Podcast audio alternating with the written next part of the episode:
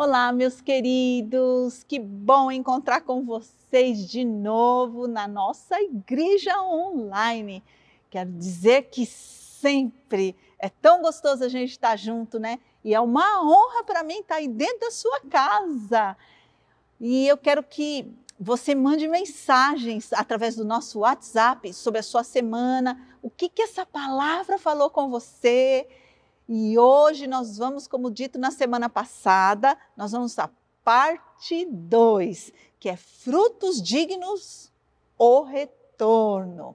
E eu quero aqui rapidamente fazer uma recapitulação sobre o que nós é, estudamos na semana passada, o que nós ouvimos a respeito de arrependimento. Vocês lembram que João Batista, no Novo Testamento, inaugurou essa fase, essa fala, na verdade, esse conceito, né? E que no Velho Testamento também existia esse conceito de arrependimento. Qual que era a ideia de arrependimento no Velho Testamento? Era voltar para a palavra. E João Batista veio antes de Jesus e a Bíblia diz que ele veio para quê? Para preparar o caminho de Jesus, para preparar os corações. E muitas pessoas, na verdade, se arrependeram com a pregação de João. E lembrando do conceito de arrependimento, que arrependimento não são só lágrimas. Pode ter lágrimas? Ótimo se tiver lágrimas. Porém, lágrimas sem mudança de atitude não tem valor nenhum. Então, nós, nós né, estudamos que o arrependimento é metanoia, é mudança de mente, mudança de conceitos. E essas mudanças de conceito vão refletir na maneira que a gente fala e na maneira que a gente age também. E é tão interessante que eu estava meditando na palavra de Deus, que depois que João Batista foi preso, ele foi justamente preso por essa palavra, onde ele, na verdade, acusava, acusava no sentido de mostrar para Herodes, que era o governador, que ele estava errado, que ele estava vivendo uma vida de adultério.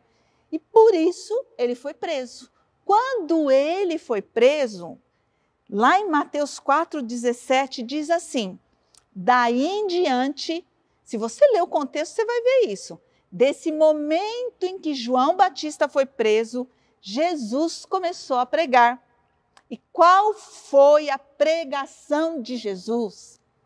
Arrependam-se, pois o reino de Deus está próximo. É muito, é muito interessante ver que Jesus, na verdade, ele pegou, continuou, na verdade, a pregação que Deus já tinha colocado no coração de João Batista.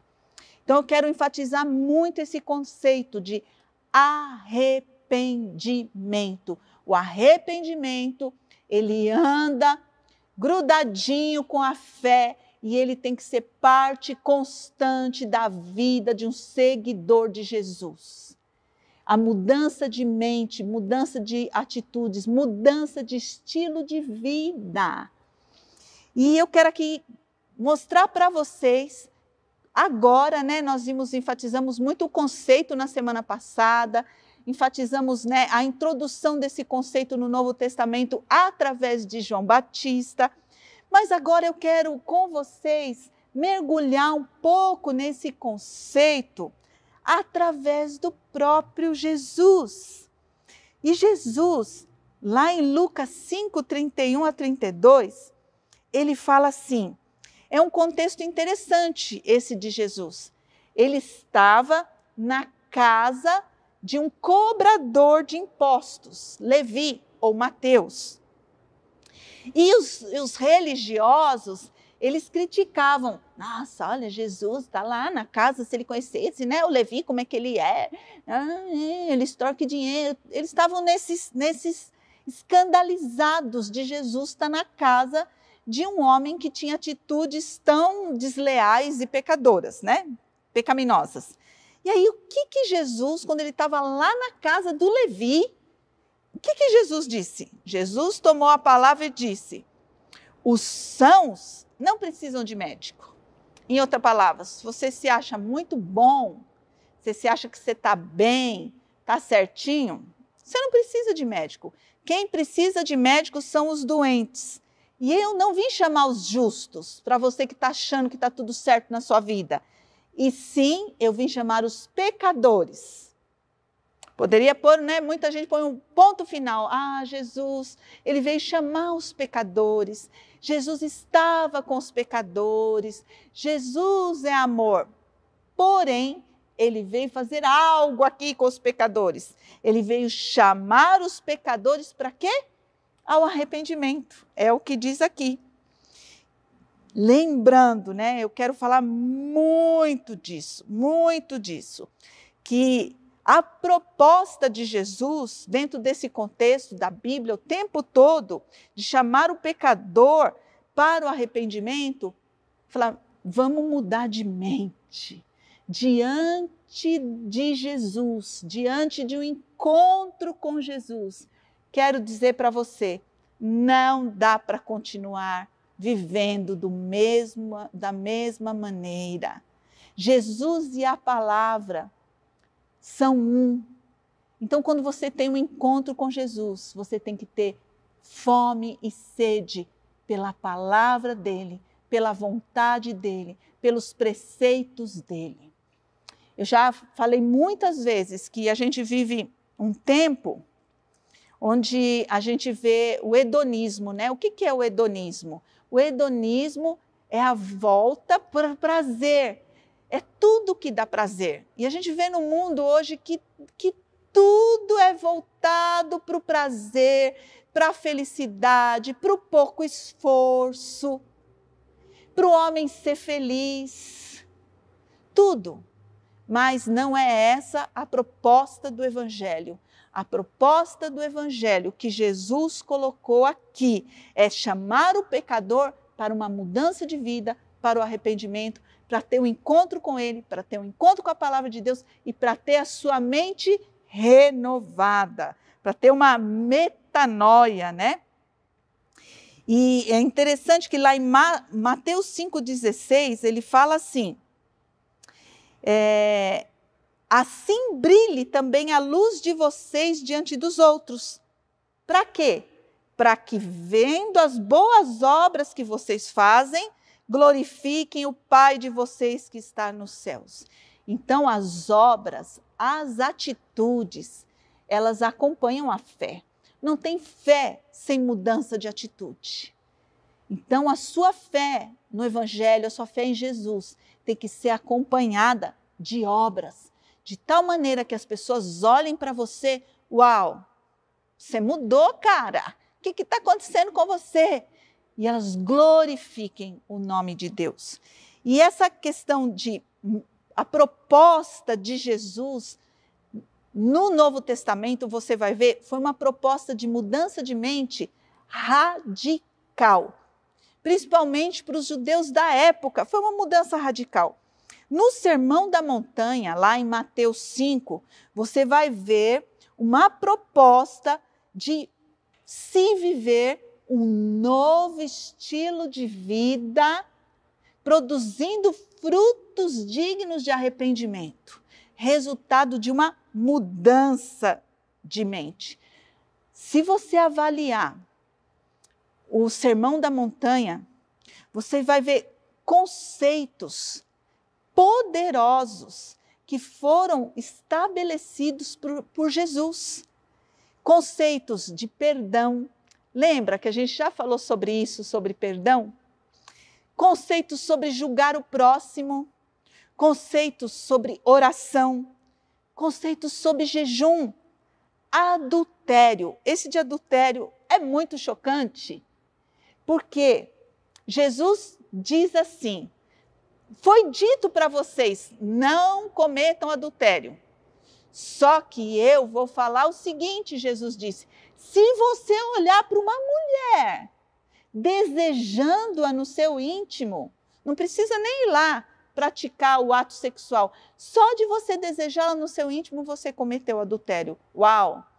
Isso, para os judeus da época, era um padrão muito alto e uma metanoia muito intensa.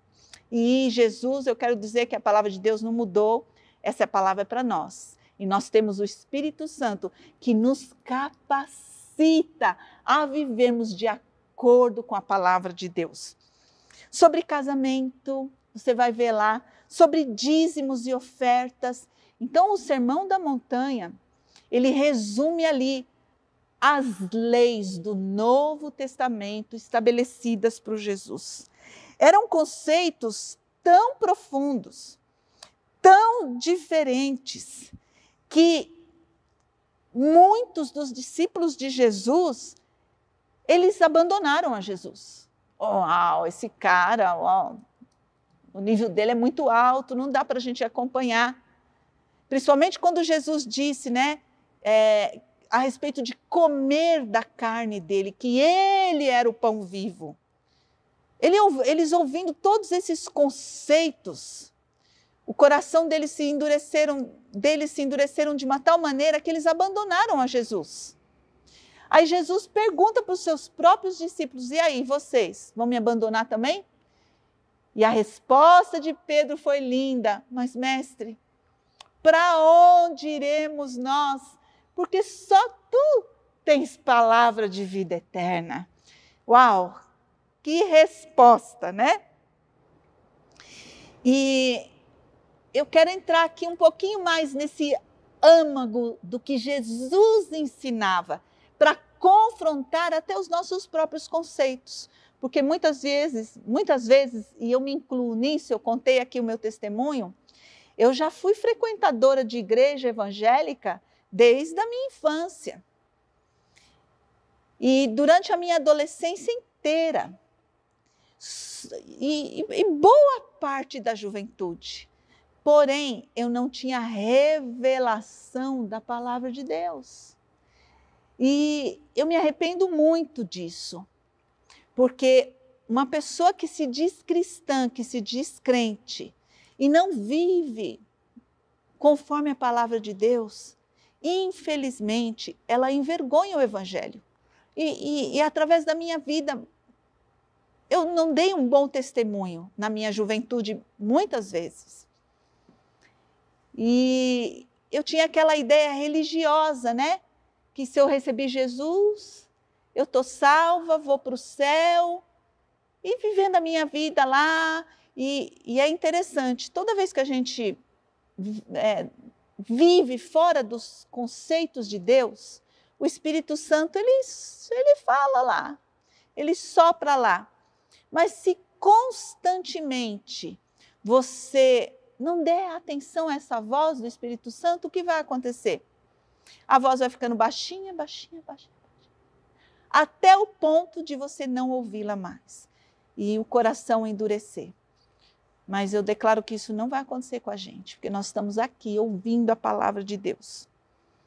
E essa vida religiosa, né, eu quero falar um pouco sobre isso, sobre religião. Uma vez eu ouvi um pastor falando de uma maneira é, bem peculiar, e eu concordei com ele, que um vulcão ele não deixa de entrar em erupção é, por regras, né? Você tacar um monte de regras lá. Não pode isso, não pode aquilo, não pode aquilo, não pode aquilo outro. O que transforma a nossa vida é um encontro com a palavra, um encontro com Jesus genuíno. E lá em Mateus 15, de 17 a 20, tem um texto assim muito interessante. O que, que acontece? Jesus chegou com seus discípulos, né? E com fome, e eles comeram sem lavar as mãos. Na tradição religiosa da época, isso daí era um escândalo.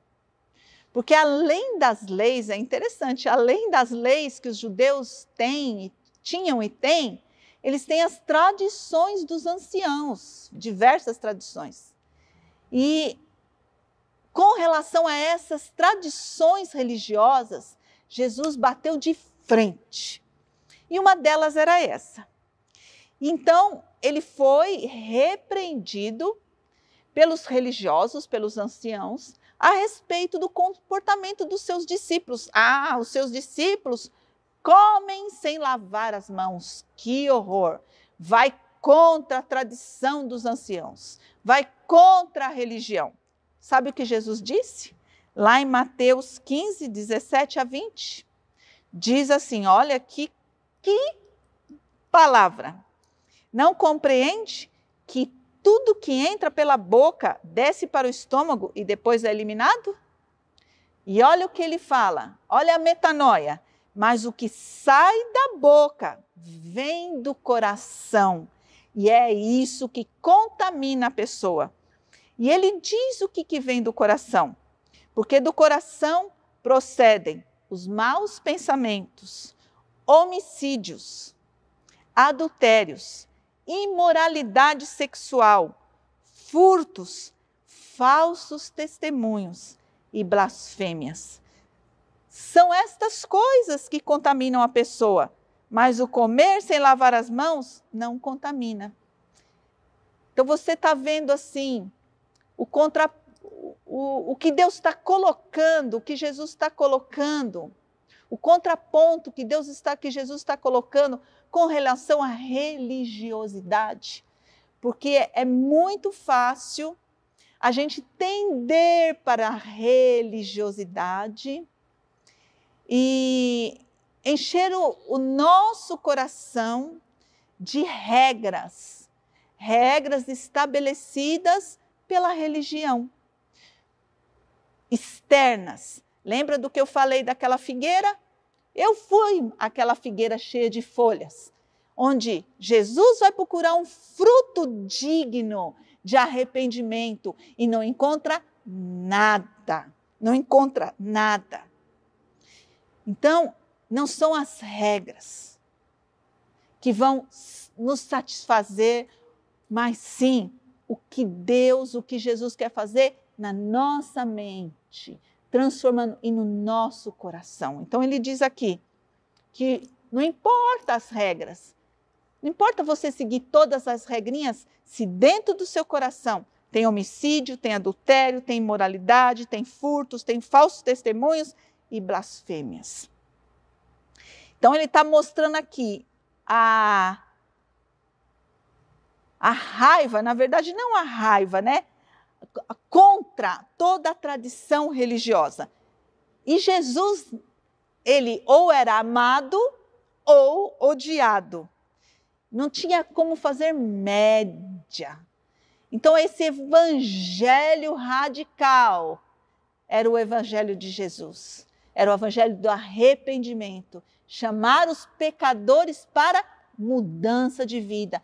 Você é pecador, você está perdoado, mas muda de vida, vá e não peques mais.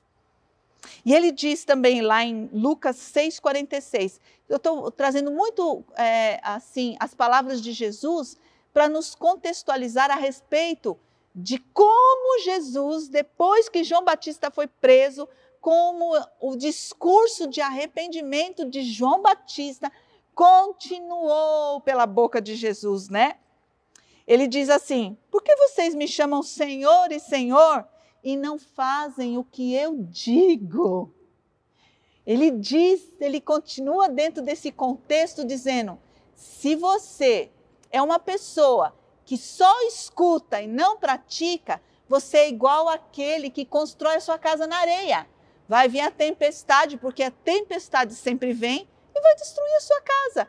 Agora, se você é sábio e ouve as minhas palavras, muda sua mente e pratica, você é como aquele que constrói a sua casa sobre um fundamento sólido da rocha. Pode vir tempestade, porque, queridos, tempestade vem na vida de todo mundo. Pode vir tempestade, maremoto, mas a sua casa não vai cair. E ele diz também, lá em Mateus 7, de 20 a 23, assim, pelos seus frutos vocês os reconhecerão. Nem todo aquele que me diz. Olha como essa palavra é forte.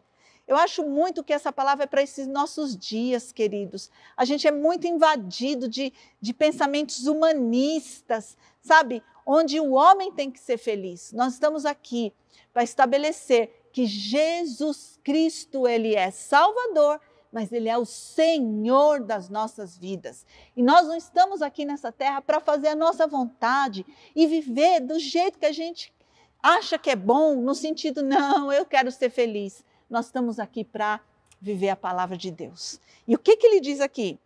Nem todo aquele que me diz Senhor, Senhor entrará no reino dos céus, mas aquele que faz a vontade do Pai que está nos céus. Muitos dirão naquele dia: Senhor, Senhor, nós não profetizamos em teu nome? Nós não expulsamos demônios? Não fizemos milagres? Então ele vai dizer claramente: Eu nunca os conheci. Afastem-se de mim, vocês que praticam o mal. Uau, essa palavra é uma palavra muito dura, mas é uma palavra de reflexão. Glória a Deus que a gente tem tempo, que esse dia ainda não chegou, mas esse dia está perto para chegar. Onde Jesus, a primeira vinda de Jesus, ele veio como Salvador. Mas a segunda vinda de Jesus, ele vai vir como um juiz e ele vai julgar. Ainda não chegou, então nós temos tempo de, debaixo dessa graça, debaixo do favor do Espírito Santo, ter um arrependimento genuíno, mudando a nossa mente, transformando as nossas atitudes. E através de nós, através daquilo que brilha em nós, a gente ganha muita gente para Jesus.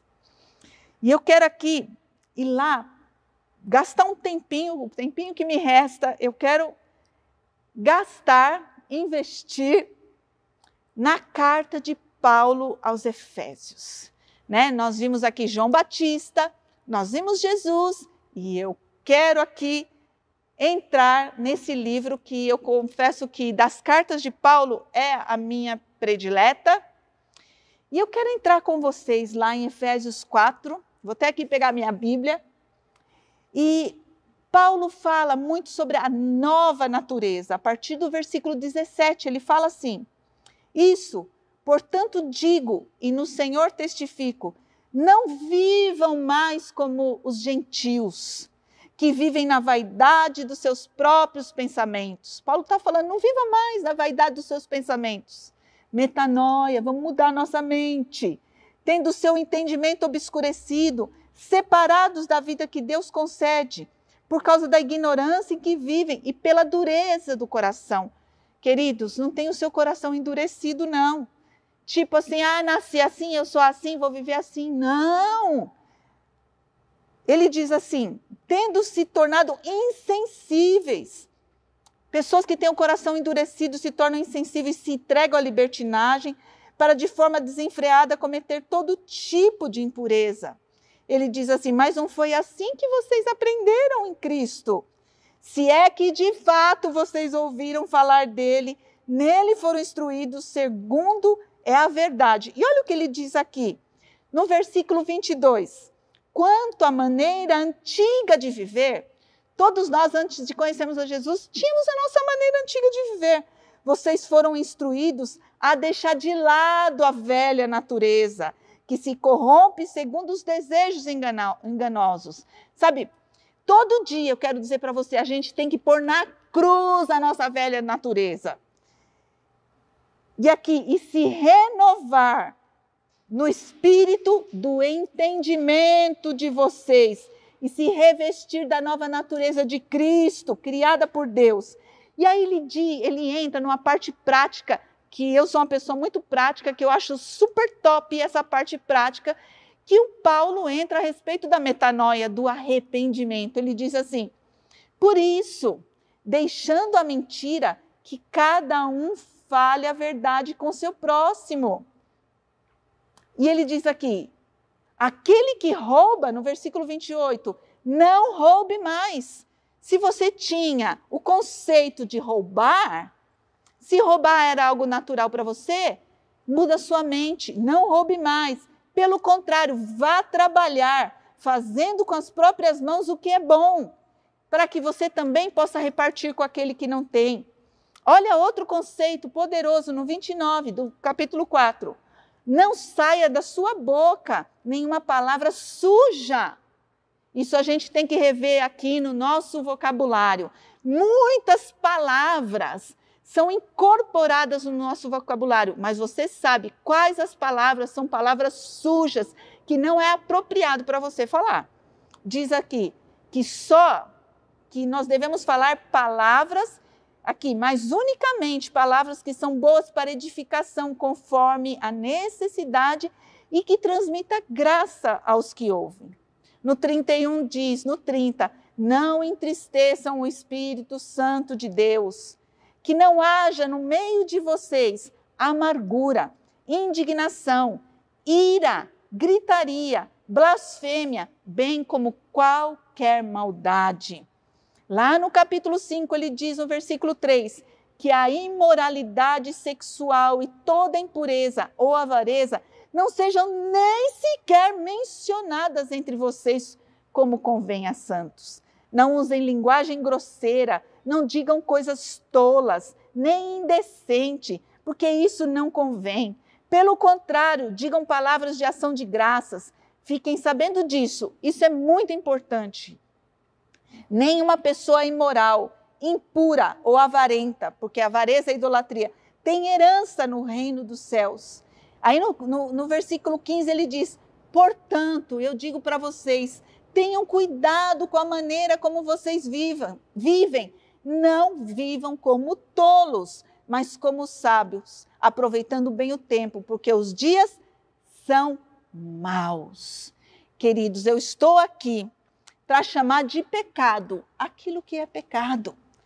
Porque a imoralidade sexual, muitas vezes ela vem vestida de uma coisa assim, como eu já disse muito aqui, ah, não vamos ter preconceito. O importante é ser feliz. A gente tem que respeitar. Ah, não é bem assim. Mas Paulo está dizendo claramente aqui a reprovação que Deus tem. Principalmente, eu quero dizer para vocês, principalmente para aqueles que conhecem a Jesus e endurecem o coração e não se permitem passar por uma metanoia. A palavra de Deus diz que se confessarmos os nossos pecados, Ele é fiel e justo para nos perdoar e nos purificar de toda a injustiça. Ele, o Senhor gosta de um coração quebrantado e contrito.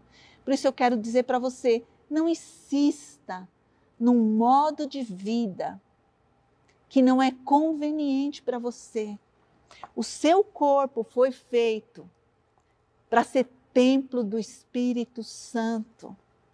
E hoje eu tenho certeza e convicção no meu coração que o Espírito Santo está trabalhando no seu coração e fazendo subir na sua consciência aquilo que você tem feito que tem desagradado a Deus.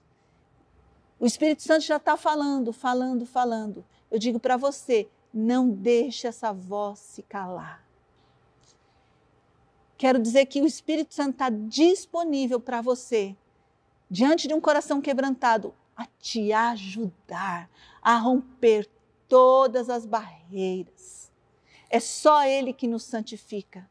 Não é pela nossa força, porém é pelo nosso arrependimento. E aqui eu finalizo essas duas palavras sobre metanoia, sobre arrependimento, sobre mudança de mente. Dou uma lição de casa para você. Leia o capítulo 4 e 5 do livro de Efésios. Faça uma reflexão. Anote no seu, no seu caderno o que, que, o que, que tem sido mentira na minha vida, o que tem sido ira na minha vida, o que tem sido roubar, o que tem saído da minha boca, qual a minha, a minha, a minha disposição com relação à imoralidade sexual. Sabe, queridos, se tem algo que eu corro e ensinei meus filhos a correrem, é da pornografia. Corra da pornografia. Jesus fala que se, eu, se o seu olho te faz pecar, te faz ir para o inferno, arranca, joga fora, porque é melhor entrar com olho no céu do que ir com os dois olhos para o inferno. Sabe, se você está sofrendo com pornografia, corta a internet, joga seu celular no lixo, joga sua te televisão no lixo. Seja radical com você mesmo. Não, não, não, faça, não faça assim carinho naquilo que está te destruindo. Eu declaro em nome de Jesus libertação. Eu declaro aqui casamentos restaurados, homens libertos, mulheres vivendo de uma maneira agradável. Quero dizer para você que é mulher, reflita nas suas palavras. Reflita nas suas palavras que da sua boca saiam palavras para edificação, palavras que edificam, palavras de fé. E eu quero declarar que se nós, como filhos de Deus, aqui nessa terra, tivermos um encontro poderoso com a palavra de Deus e essa palavra mudar nossa mente, transformar nossas atitudes, andando na contramão daquilo que, a, que o mundo prega, quero dizer que ninguém vai nos segurar. A igreja vai prevalecer, as portas do inferno não prevalecem. Nós vamos ter a oportunidade de testemunhar com as nossas vidas, porque muitas pessoas, digo para você, vivem aparentemente de uma, uma maneira cool, legal, curtindo a vida, mas dentro delas tem um espírito de depressão, de ansiedade, porque as coisas desse mundo não satisfazem. E nós vamos ser usados por Deus para trazer transformação na vida das pessoas, na nossa família, na nossa casa, no nosso casamento, na educação dos nossos filhos. E eu quero te convidar a orar aqui junto comigo. Feche os teus olhos. Ó oh, Senhor Jesus, eu quero agradecer por esse tempo tão poderoso. Junto aqui com os meus irmãos, Pai. Eu sei que o Espírito Santo que está atuando aqui, está atuando lá, na casa de cada um, não importa onde, seja em São Paulo, seja no Nordeste, seja no Japão, o Espírito Santo está atuando, porque eu sei, Senhor, que nesses últimos dias o Senhor está preparando a sua noiva. E, Senhor, é um privilégio para nós fazermos parte disso, Senhor, onde a tua palavra nos lava, onde o Senhor está nos, nos, nos habilitando para ser essa noiva sem mancha, sem ruga, sem coisa alguma que contamine. Eu quero aqui, juntamente com os meus irmãos, Senhor, me colocar, Pai, à disposição do Espírito Santo para que traga a luz, Senhor, as coisas do nosso íntimo que não estão condizentes com a tua palavra. Queremos ter uma metanoia poderosa, Senhor, para conhecer qual boa e perfeita e agradável é a tua vontade, Senhor. Pai, queremos, Senhor, que essa metanoia, Pai, queremos mergulhar na tua palavra, queremos crucificar a nossa carne, Senhor, despojar do velho homem, se revestir de um novo homem que é Cristo, através da tua palavra, Pai. Senhor, e fazer parte desse exército que está marchando sobre a terra nesses últimos dias, mostrando, Senhor, através das nossas obras, em quem nós cremos, Senhor.